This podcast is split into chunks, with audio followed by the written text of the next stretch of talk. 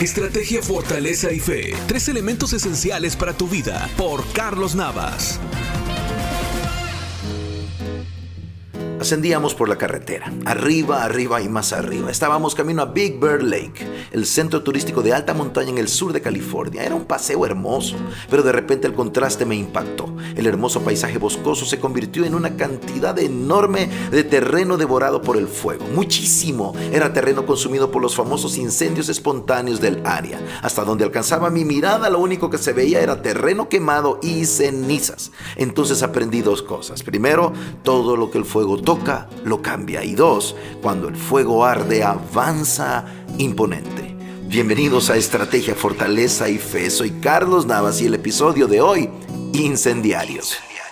Necesitamos incendiarios. Ya lo sé, suena descabellado y lo es si hablara en un sentido literal y terrenal, pero hablo de incendiarios espirituales, de aquellos que provocan el fuego de Dios, los que inspiran pasión, pirómanos que nos sorprenden con las obras poderosas del reino. Nuestra fe no es estéril, Dios responde y responde con fuego. Podemos jugar a la iglesia y dejar que el pecado reine y defina el rumbo de las naciones, o podemos tomar decisiones serias y disfrutar la gloria de Dios. La esperanza está en naciones impactadas por altares en donde arde el fuego de Dios. En el primer libro de Reyes capítulo 18 encontramos a un incendiario. Ya lo sé, ya sabes de quién estoy hablando, ya lo pensaste, se llamaba Elías. Él oró, cayó fuego del cielo y toda una nación reconoció al Dios verdadero. El fuego es la diferencia, la diferencia entre los dioses falsos y el único Dios verdadero. La diferencia entre las familias que tienen vida y las que agonizan, entre un corazón apasionado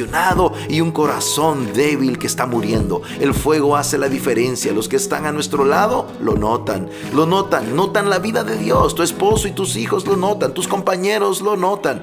Cuando encuentran el fuego quedan atrapados. Cuando hayan religiosidad la aborrecen. Ese fuego espiritual es poder, pasión, vida, la intensidad de un cristianismo más allá de una reunión. Es comunión que arde en el alma. En los tiempos de Elías el altar de Jehová estaba arruinado. Anota esto. No no hay fuego si no hay altar. No tendrás tal pasión sin la decisión firme de buscar a Dios y buscarlo seriamente. El altar es tu corazón. ¿Cómo está tu altar? ¿Está arruinado? ¿Está por los suelos?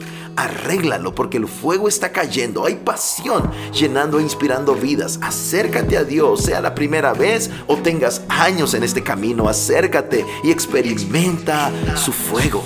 Elías arregló el altar, luego oró la respuesta se resume con una palabra, fuego. Siguiente escena, toda una nación se postra declarando, Jehová es el Dios verdadero.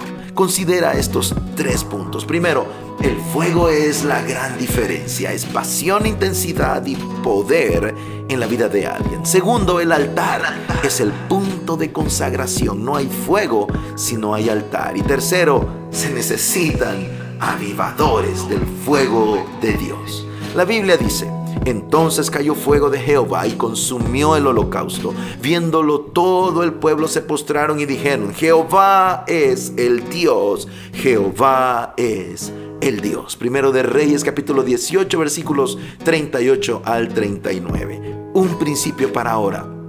Para que haya fuego se necesita un altar. Que el Señor te bendiga.